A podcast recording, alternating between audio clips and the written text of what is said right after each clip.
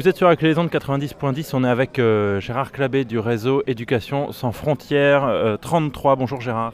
Bonjour. Alors on a vu là ces derniers jours, dernières semaines, une série d'expulsions des squats. Euh, ça s'est passé à Talence, ça s'est passé à Bordeaux, ça s'est passé en dehors de l'agglomération et en dehors des rocades. On essaie de, de, faire sortir un maximum les squats, de mettre tout le monde à la rue en ce moment? Ben, il faut croire. Il faut croire qu'à euh, la préfecture à Bordeaux, on a décidé de, de faire ça et de, de n'être que dans le répressif et le policier concernant les étrangers. Combien de personnes ont été mises à la rue avec toutes ces euh, euh, différentes expulsions? Ben, Je crois qu'on en est euh, à 200 ou 300 personnes, hein, puisqu'il ne s'est pas passé une seule journée durant cette semaine sans qu'il y ait eu une des expulsions de squats. Des squats en plus qui étaient assez connus et qui fonctionnaient pas mal, sur, où les gens qui étaient dedans étaient en autonomie, en autonomie et bien quoi bien, bien intégré.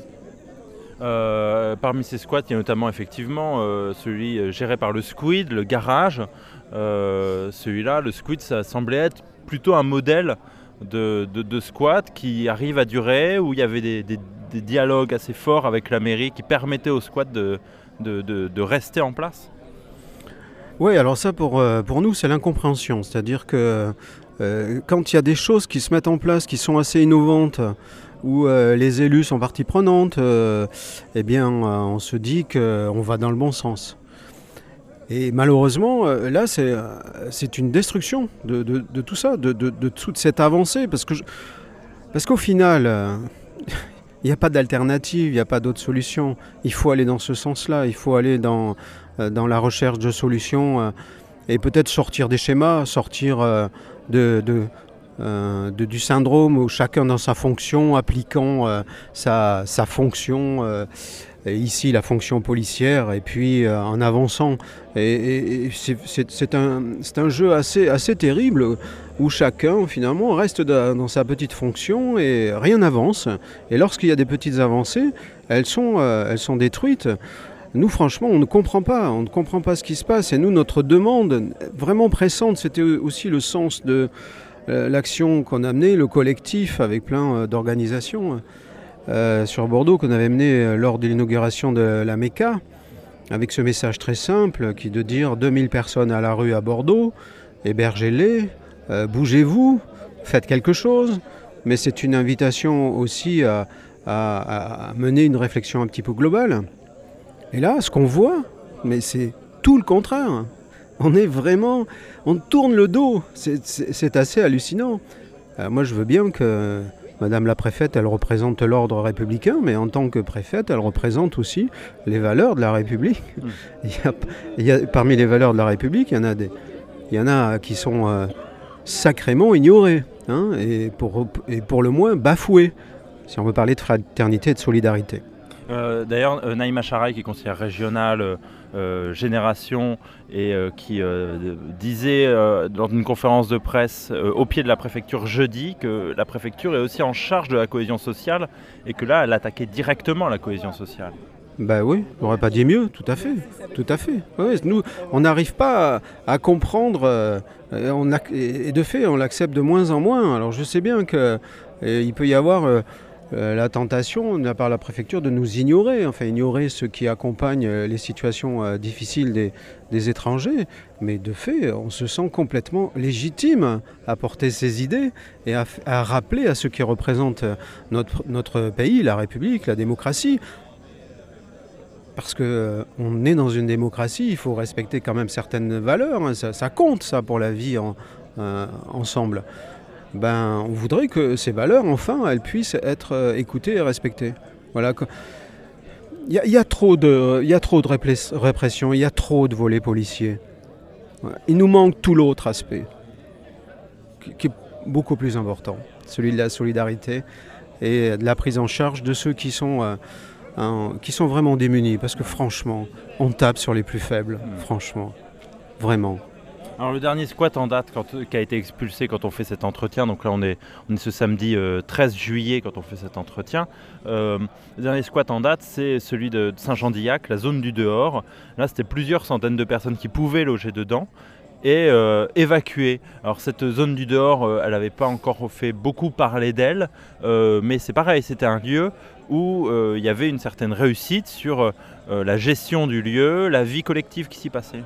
Oui, moi je ne vais pas parler au nom de ceux qui étaient euh, habitants et, qui étaient sur euh, ce lieu, mais je sais que, ça j'en suis sûr, et tout le monde en était sûr, il n'y avait pas à détruire ce lieu. C'était absolument pas une urgence. Il y avait, même d'un strict point de vue policier, j'ai un petit peu de mal à me mettre à cette place-là, mais non, il n'y avait rien, franchement. Non, c'est hallucinant. Là, on marche sur la tête. Euh, mais on marche sur la tête, mais on marche aussi sur la tête des gens qui sont déjà bien, bien mal, qui sont, euh, qui sont faibles, à qui on ne, on ne donne plus aucun droit. Voilà. Hors des droits, en dehors des droits que donne la République et la démocratie, il y a aussi les droits humains universels. Ceux-là, ils sont, euh, ils sont euh, intangibles. Et parmi ces droits, il y a un toit. Enfin, on peut rien faire quand on est une famille avec des enfants scolarisés. Et là, moi, au nom de la... des bébés de 9 mois. Hein. Voilà, et là, moi, au nom de Réseau Éducation sans frontières, j'ai un peu de légitimité à parler de ça. De dire, on peut pas, tous ces enfants qui vont à l'école, ils ont besoin euh, d'un foyer, ils ont besoin euh, d'un toit, de l'eau, de l'électricité, du chauffage l'hiver. Enfin, ils ont, c'est un, un, minimum, c'est un droit humain absolument minimal. C'est biologique, en quelque sorte, c'est vital, quoi.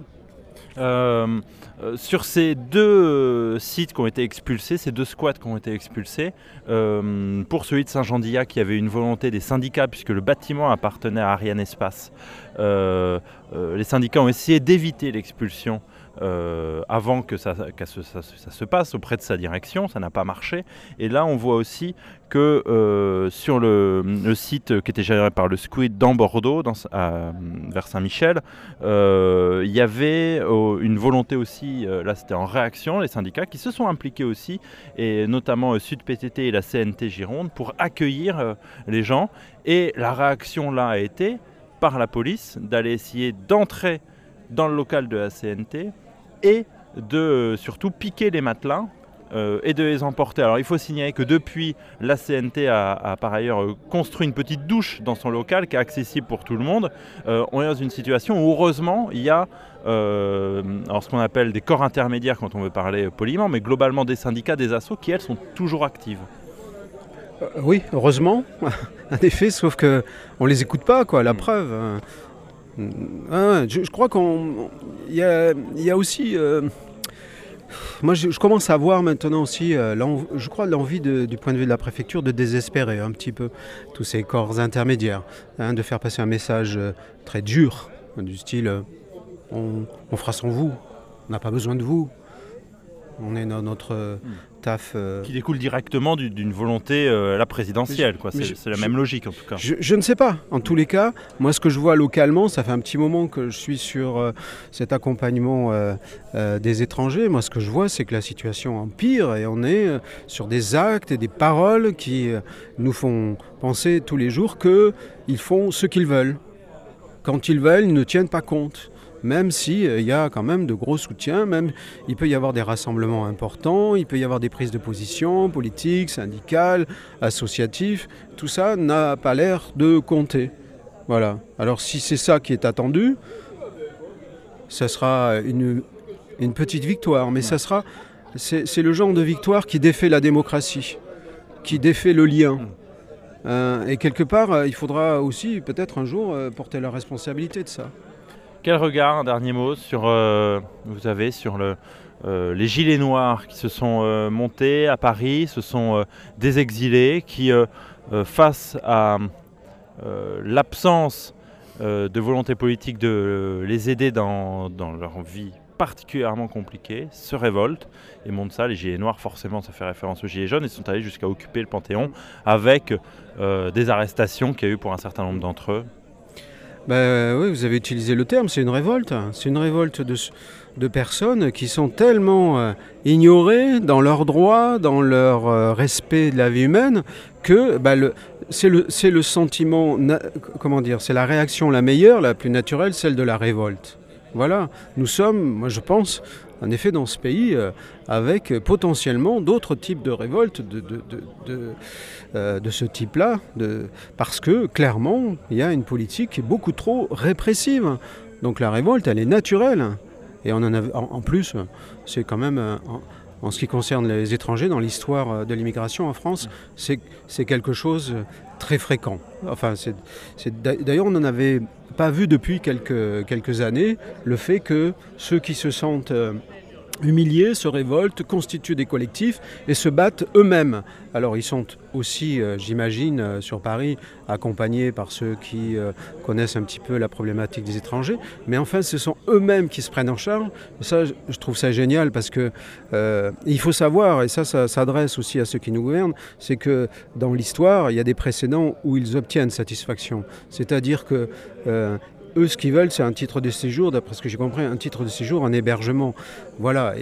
Et, après, c'est la réalité. Je pense que au-delà, au-delà de, la politique répressive, je pense que euh, les représentants de l'État, les préfets localement, ne peuvent pas nier c'est une évidence. On, a des populations qui sont là, qui veulent vivre dignement. Il faut leur donner des titres de séjour avec autorisation de travailler. Partant de là, ils obtiennent une indépendance économique. Partant de là, ils trouvent à se loger. Et c'est comme ça qu'on résout, résout, le problème. Voilà. Donc c'est, euh, il faut prendre conscience d'une réalité dans ce pays. Ce n'est pas une réalité nouvelle, la question de l'immigration en France. Je, peux me dire, je, crois même que on peut dire que la France, historiquement, a, presque, est, presque le, comment dire, euh, le pays qui a le plus en, lui cette culture de l'immigration.